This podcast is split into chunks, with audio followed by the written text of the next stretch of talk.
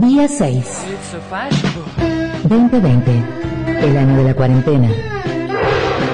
El año en que aprendimos a hacer arroz con leche. Con este sí, con esta no. ¿Me quiero casar? Si puedo en casa, me quedo yo.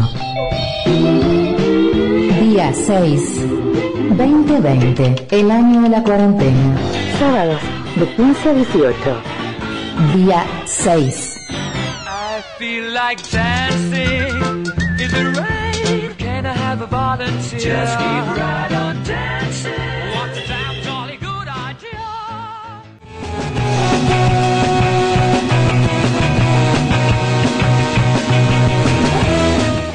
45 minutos pasaron de las 3 de la tarde, estamos en día 6 hasta las 18. Como cada sábado en este encuentro, en este 2020, el año de la cuarentena, en el que ya empezamos a eh, hacer la lista de las cosas que, que aprendimos y que estamos aprendiendo en este año. Yo ya decidí que voy a hacer eso porque me parece que me parece que es lo, lo único bueno de que pase el tiempo. Claro, porque las canas son experiencia y todas esas cosas que dicen. Eh, el- nos vamos a, vamos a salir del barrio, vamos a salir un poco del barrio y vamos a, mirar para, para el barrio grande, para nuestro barrio grande, que vale la pena prestar, prestar un poco de atención de lo que está ocurriendo, no solo, no hablo de Jujuy, hablo, hablo de nuestra patria grande, de nuestro cono sur, donde, bueno, están ocurriendo muchas cosas al mismo tiempo. Eh, y quizás la cuestión de la pandemia y otras y otras eh, preocupaciones inmediatas y cotidianas eh, nos tienen un poquito como alejadas del, del seguimiento de lo que está ocurriendo. Para hablar de, de lo que está pasando en el barrio grande, eh, estamos en comunicación con mi colega y amigo Alberto López, mm, editor de la sección de internacionales del diario Tiempo Argentino. Alberto, ¿cómo te va? Gaby te saluda, ¿cómo estás? ¿Qué tal? ¿Cómo andan por ahí? Acá andamos bárbaro, tenemos calor, eh, mucho sol y nada más. ¿Cómo andan por allá? Mira, hay mucho sol, está una temperatura muy agradable, no hay una sola nube Ajá. y es un sábado espectacular. Bien, el buen tiempo generalizado entonces. En todo el mundo hay buen tiempo, como.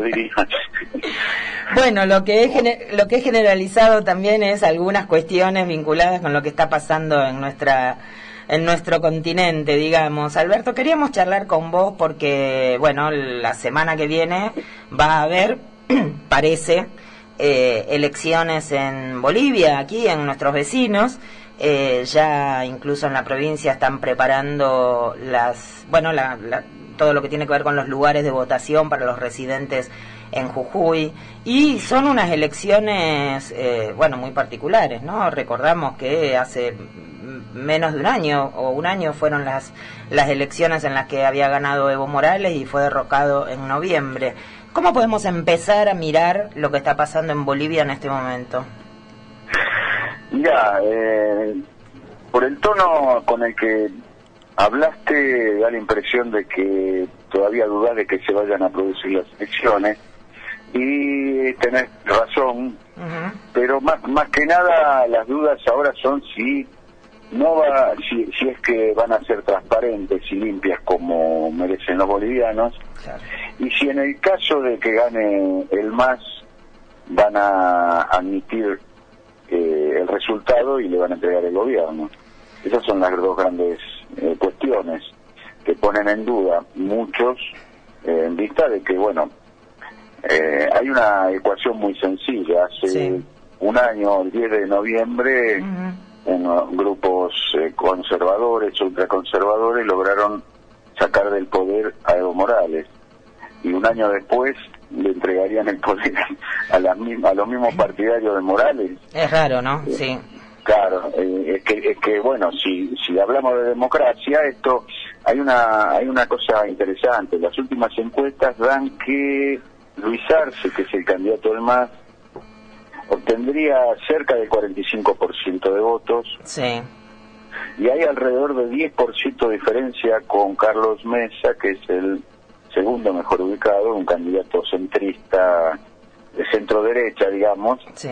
eh, no es un, un protofascista como Camacho y como en algún punto de Sáñez, eh, lo cual es más o menos el resultado que salió el año pasado. O Sí. sea, eh, si el año pasado hubo fraude, ¿qué está pasando ahora? ¿Las encuestas también son un fraude?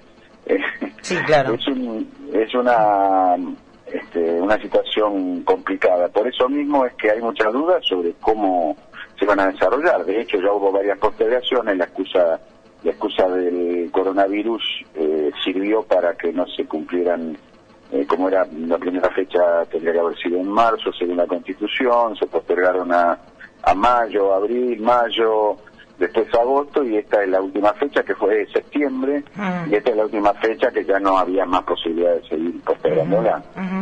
Eh, Alberto, vos que estás siguiendo estos temas, yo estoy viendo en este momento una encuesta que hizo la CELAG, eh, donde, bueno, como vos decís, da primero favorito a, Luis Arce, y en una eventual segunda vuelta está Arce con un 42% y, Mesa con un 44%, digamos, ahí está por verse.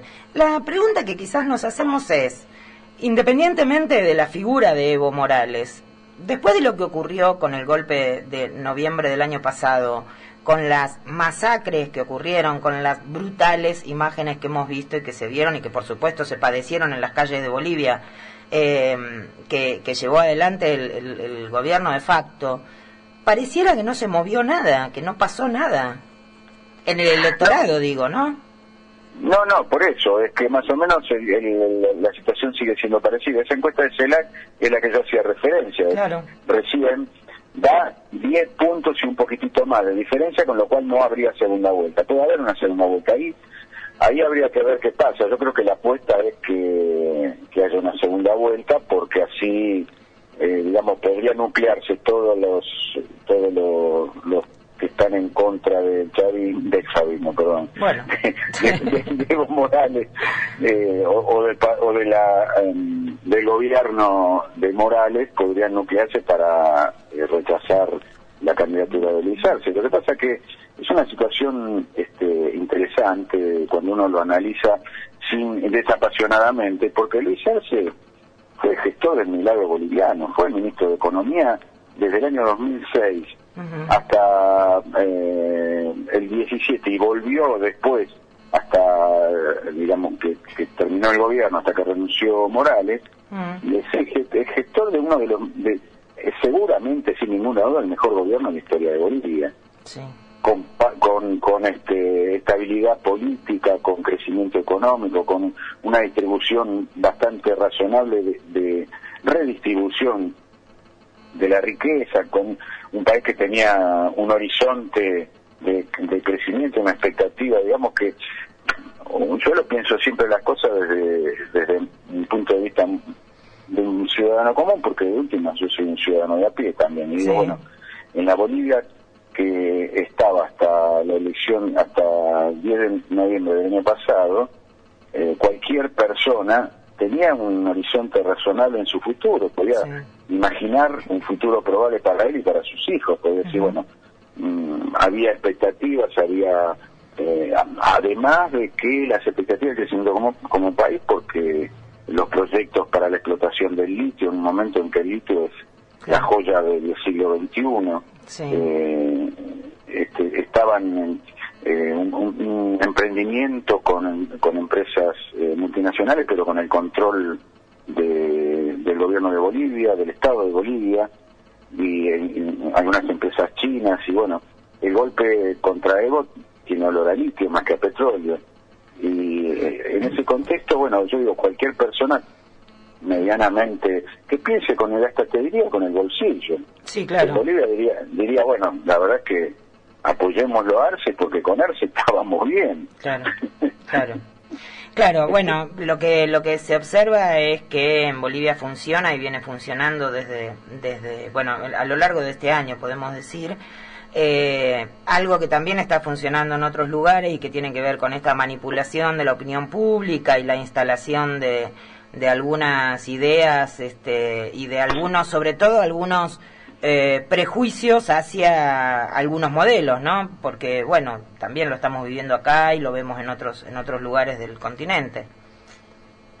Sí, pero en el caso de Bolivia, aparte del modelo, por, por eso yo te digo, si uno piensa con el bolsillo, este, no, no, no debería tener duda, eh, también hay una cuestión racial en Bolivia. No te olvides que los que dieron el golpe, como Camacho, por ejemplo, Sí. dijo que se iba a sacar la huipala de, de la casa de gobierno. O sea, ahí hay una cuestión racial muy profunda que que se eh, que está arraigada en la historia de Bolivia. Los, los gran este, lo- los más violentos de los grupos que eh, forzaron la renuncia de Evo Morales el año pasado provienen de Santa Cruz de la Sierra, que en el 2008 querían eh, escindirse del país.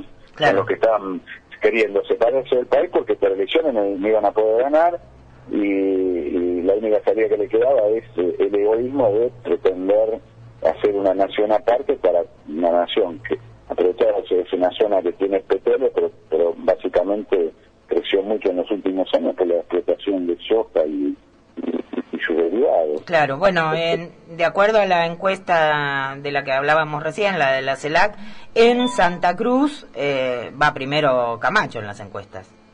Y sí, es razonable, porque Claro. él es de esa zona. Claro. Pero pero no le alcanza para, creo que en el, en el general le dan un 15%. Sí, sí, sí, sí, no, por supuesto, no, en la general no, no, podemos decir que no figura en el Por barrio. eso. Sí, Por eso, ese, ese es el punto, que mm, esa, ese sector social, porque ni siquiera es una, yo ahí no creo que haya una cuestión ideológica, digamos, está disfrazado de cuestiones ideológicas, Camacho eh, se presenta como un eh, ultraconservador, eh, católico, militante, hace recordar Sí. mucho a los grupos eh, fascistas, este, de hecho eh, alienta la lucha, la, la, la, mm, la violencia política. sí, Pero, pero eh, y bueno, en esos sectores es obvio porque la Santa Cruz de las Sierras se consideran una nación aparte, Claro, incluso étnicamente la mayoría de la población es eh, descendiente de europeos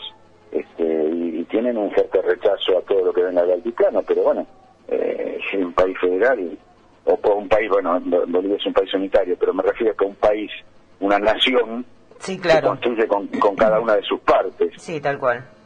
No, claro, y además las, es un país extenso que tiene, eh, digamos, asimetrías geográficas también, este, y entonces también tiene que ver con cuáles son las riquezas que hay en cada región, determinan eh, cuáles son las, las, las, las, la, la forma de ver el mundo y la producción, ¿no?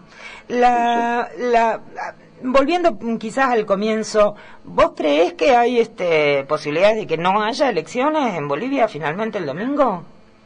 Mira, a esta altura parece medio imposible eso, Ajá. pero lo que sí hay las dudas son sobre la transparencia y sobre la voluntad después de entregar el poder. Mira, el, el viernes, ayer, Sí, eh, Branko Marinkovic es uno de los empresarios más ricos de Bolivia y es justamente, eh, fue en el 2008 el impulsor del separatismo cruceño. sí, Eh, es como quien dice un simbólicamente un, el líder de Camacho. ajá, Fue designado hace un par de meses ministro de Desarrollo y después de Economía y está negociando un crédito del Fondo Monetario Internacional por 327 millones de dólares. Bueno, se empezó a negociar en abril, sí, eh, el Fondo Monetario está dispuesto a otorgárselo para pago de salarios, para los planes de salud, algo que el gobierno de Morales nunca había hecho, nunca había necesitado recurrir a, a crédito de- del Fondo Monetario para el manejo de la cosa pública, porque de última es eso, ¿no? sí, los gastos corrientes, digamos. Lo- sí, los gastos corrientes, este, y claro, el Congreso, porque en Bolivia hubo un golpe, pero hubo una situación este, institucional que se trató de mantener, por lo tanto la Asamblea Legislativa sigue en vigencia, la Asamblea Legislativa tiene mayoría del MAS, Sí, y un crédito externo tiene que recibir, tiene que tener aprobación del legislativa. claro, El Congreso, la Asamblea Legislativa le rechazó el crédito. Entonces Marinkovic fue a, a, a Nueva York, arregló con el Fondo Monetario que les entregaran ese dinero, pero es como un este un cauce, cáncer de, de cáncer de divisas, Ah, una, una figura que no existe eso para eludir el, el Congreso, digamos. para eludir el Congreso, pero sobre todo para eh, maniatar al gobierno que surge. Claro.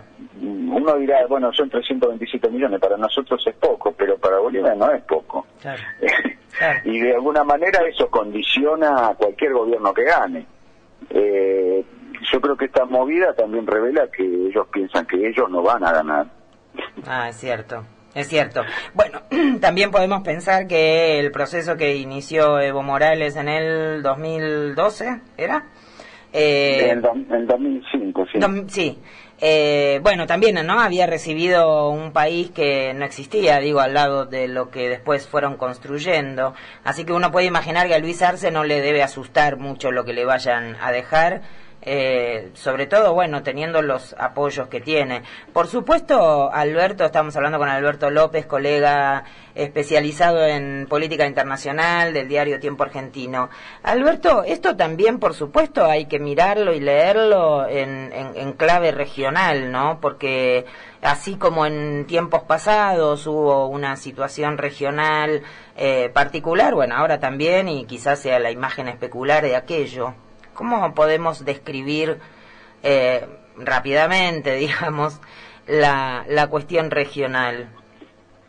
Y bueno, eh, desde, desde este lado de la frontera, Argentina está rodeada de gobiernos eh, extremadamente conservadores, algunos fanáticamente conservadores como el de Bolsonaro, Sí, eh, o, o el de Áñez, porque también ella es fanáticamente conservadora, ultra eh, cristiana y bueno, sí, eh, no- eh, eh, digamos, eh, cualquier tipo de fanatismo siempre es peligroso para una sociedad. sí, claro. Y en este caso, cuando un gobierno tiene esa, esa tendencia, es peligroso para incluso para los que lo rodean. claro. Eh, Argentina está, para Argentina sería una bendición que ganara un gobierno progresista. Sí, Eh, dentro de poco, dentro de unos meses, en febrero va a haber elecciones en Ecuador y ahí hay una disputa muy parecida también, porque también hay casos de lawfare, también hay casos Claro. de persecución a candidatos. Claro. Eh, eh, hay- hay- aparecieron en estos días apareció una denuncia contra Luis al que lo acusan de tener eh, dinero oculto en cuentas en el exterior. Él lo niega. Nunca había aparecido eso en todos los años del gobierno de, de Morales y nunca apare- había aparecido hasta ahora. Eh, esto también es una muestra de que están desesperados, porque bueno, eh, por, por la oportunidad en que se produce esta denuncia, uno imagina que no es verdad, pero hay que ver de qué manera puede influir en el electorado. Sí, porque bueno, bien puede ocurrir que pasadas las elecciones diga, ah, no, no era verdad, se comprobó que era mentira, pero bueno, la influencia, como decís vos, eh, va a ser este, inmediata, ¿no? Bueno, había Claro, pasado algo como- similar con Evo Morales cuando con el tema de los su- supuestos abusos, ha pasado con eh, con Lugo este, en Paraguay, digamos, lo, lo hemos visto, lo que pasa es que ahora está todo mucho más en evidencia, ¿no? Me parece. Sí, está más en evidencia, y pero el tema es que eso de qué manera puede influir, porque, digamos, eh, para cualquiera de nosotros puede ser, eh, bueno, muy infantil el argumento, pero sin embargo, en el caso de Lugo, lo que al primer tiempo a Lugo de, de su gobierno, a cada rato le aparecía un hijo Claro. no declarado. Sí. En el caso de Morales, la denuncia de un, de un presunto hijo no declarado eh, tal vez influyó de una manera determinante en un referéndum eh, para una nueva postulación, que ahí es el origen de, este, del rechazo o de, de los argumentos contra que él se volviera a presentar el año pasado. Claro. Este, eh, bueno, eh, yo no me puedo olvidar de la- del Morsa, ¿no? De la Morsa en las elecciones bonaerenses que Sí. eh, probablemente influyeron para la derrota de Aníbal Fernández también. Y después resulta que la Morsa no era no era Fernández y capaz que ni siquiera existió alguien a quien llamaban la Morsa. Así Eh, es, eh, es una situación eh, complicada porque, bueno, eh, aparentemente eso puede llegar a influir esta vez nuevamente. Lo que pasa que, bueno, yo creo que en el fondo tal vez el tema es eh, la sociedad, la mayoría de la sociedad boliviana a qué le va a creer. Si, como decían el año pasado en, en Argentina, si le va a creer a la televisión o le va a creer a la heladera. Sí, Tal cual. Alberto López, antes de cerrar, y te voy a pedir, aunque sea un par de líneas, y confío en tu capacidad, porque te conozco, eh, sobre el voto argentino respecto de Venezuela en la ONU, tan discutido y analizado, ¿no? Y todavía vale analizarlo más, ¿no? Porque no pareciera ser una situación de blanco-negro. ¿Cómo lo ves vos? Y no es una situación de blanco-negro, es cierto. Eh, el voto coincidió sospechosamente con la llegada de la misión del Fondo Monetario. El Fondo Monetario es eh, mayoritariamente eh, controlado por Estados Unidos. Argentina necesita negociar el Fondo Monetario, por lo tanto necesita el beneplácito de Argentina. Parece un silogismo, pero es bastante así. Eh, Argentina mm, parece haberse distanciado de México, votó, hubo dos votaciones el martes. Una votación era un, un documento en el cual la mm, titular de la alta comisionada para los derechos humanos de la ONU, la expresidenta chilena Michelle Bachelet, anunciaba un compromiso con el gobierno de Venezuela, que el, gobierno de Venezuela obviamente también votó a favor, para estrechar las relaciones en torno a, la investigaciones sobre derechos humanos en Venezuela. Y una segunda votación que era en torno a el informe Bachelet, que denunciaba casos de violación de derechos humanos en Venezuela. Sí. Eh, bueno, en el primer voto Argentina se abstuvo, México votó a favor, en el segundo Argentina eh, votó en contra de Venezuela o a favor del informe y México se abstuvo. Fue una votación que terminó empatada. Si Argentina votaba la abstención, perdía, porque terminó 22 a favor, 22 abstenciones y 3 en contra. Son 47 miembros del, de ese de la Comisión de Derechos Humanos, del Consejo de Derechos Humanos. Este, ¿Qué hubo ahí que no se dijo? Es probable que Argentina haya dicho, mira, yo te voto esto, me como el garrón, yo no lo sé, ¿viste? No, no, no, es muy difícil porque eso no te lo van a decir ni siquiera off. No, claro. Eh, pero es muy probable que haya sido así. Solá, el canciller Solá salió enseguida a, a, decir que bueno que Argentina votaba junto con la es con la Unión Europea. Lo que está en juego ahí es, la Unión Europea quiere que se posterguen las elecciones legislativas en Venezuela que están pautadas para el 6 de diciembre para reemplazar la Asamblea Nacional. Vamos, a otro, vamos a otro silogismo. Juan Guaidó, Guaidó, diputado, elegido menos por el pueblo de Venezuela, por, por, varios países del mundo como presidente interno, eh, interino, eh, y por la Asamblea Nacional, la, Asamblea Nacional es el Congreso venezolano, eh, ante una nueva elección, si no se presenta, pierde el cargo, por lo tanto dejaría de ser el presidente interino. Claro. Con lo cual, la estrategia que armó Estados Unidos para armar un gobierno paralelo y destituir de alguna manera a Nicolás Maduro se cae. Claro. La Unión Europea quiere una salida democrática, pero Estados Unidos nunca quiso una salida democrática. Estados Unidos quiere o la intervención, o la renuncia, o la destitución, a la, como, como pasó con Morales, cosa que no se produjo, porque el ejército apoya al gobierno de Maduro. Claro. Eh, entonces, la postergación de la elección implicaría mantener eh, a la misma asamblea para que no caiga Guaidó. Y el gobierno le dice, no, para, Vos desconocés mi, porque en su momento la oposición desconoce a Maduro como presidente porque dice que eh, no fue elegido en, elecciones limpias. si vos me desconoces a mí, y yo tengo que reconocer que este sigue como presidente. Claro. Bueno, dice, no, las elecciones son el 6 de diciembre.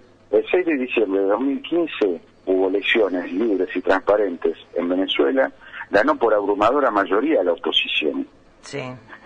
Y desde entonces hay una situación de crisis institucional bastante fuerte, pero el gobierno de Maduro reconoció el triunfo de la oposición en la Asamblea Legislativa. Ahora tienen que ir a elecciones y no quieren ir porque seguramente eh, tienen la certeza de que no pueden ganar. Si llega, si de todas maneras hay elecciones, la estrategia es deslegitimarla. Y el gobierno de Estados Unidos le dijo a la Unión Europea Ustedes no pueden negociar eso. No pueden ir a negociar eso, porque si ustedes negocian que el gobierno los deje eh, ser observadores, van a legitimar la elección. Eso lo dijo claramente Elliot Abrams, que es el negociador de Estados Unidos para el derrocamiento de Maduro. No, claro, y además recordemos que la mayoría de las elecciones, o todas las elecciones que se realizan en, en Venezuela en los últimos años, han tenido veedores internacionales y han este, participado eh, incluso de la Argentina también y, y- y no tuvieron este, observaciones, ¿no? Los procesos electorales en Venezuela. Mira, yo te digo, en las elecciones del 2015 el gobierno reconoció la formación de la Asamblea con una más del 60% integrado por opositores. Claro. En el 2007 hubo un referéndum de Hugo Chávez para eh, cambiar la constitución y eh, que le permitiera una nueva ele- reelección Sí. y perdió Chávez y perdió y bueno que perdió y se reconoció eh, el resultado o sea eh, el tema es que la, la oposición de Venezuela sobre todo hay sectores de la oposición que están dispuestos a ir a esta elección pero los sectores más radicalizados que son los que mm, este, están detrás de Guaidó o de alguno de ellos Sí, los este, bancados no- por Estados Unidos, además. Eh, eh, exactamente. Esos no quieren saber nada porque, bueno, lo que quieren es que es- lo que quieren es un cambio de régimen. No, está claro, el, fa- el fascismo no quiere democracia porque en general no, la, no, lo, no lo favorece. Eh, a veces encuentran la manera de ser elegidos y a veces cuando no buscan otra manera, digamos, y, y, y bueno, el, el, no, no, no, no hay coherencia en ese, en ese lugar. Alberto, te agradezco mucho esta comunicación que nos hayas ayudado a pensar y bueno, estaremos en contacto siempre. Bueno, muy agradecido por llamar y permitirme esta charla que también es enriquecedora. Dale, volveremos a hablar después de las elecciones de Bolivia de acuerdo a los resultados, a ver qué nos podés, este, qué nos podés ofrecer. ¿eh? Bueno, Un bárbaro. abrazo, Nos vemos. gracias. Hablábamos con Alberto López, periodista, eh, está a cargo de la sección internacionales, Mundo, en realidad se llama, del diario Tiempo Argentino. Pasaron 12 minutos de las 4 de la tarde. Uh, nos fuimos. ¿Tenemos que hacer una pausita entonces? Sí, hacemos una pausita. Vamos a escuchar el. Ah, vamos a escuchar la columna de Mariano también. Sí, tenemos la columna de Mariano y después seguimos con las entrevistas. No te vayas, ya venimos. 2020. Supimos coser, supimos bordar, supimos abrir la puerta para quedarnos en casa. a soñar. 2020, el año de la cuarentena.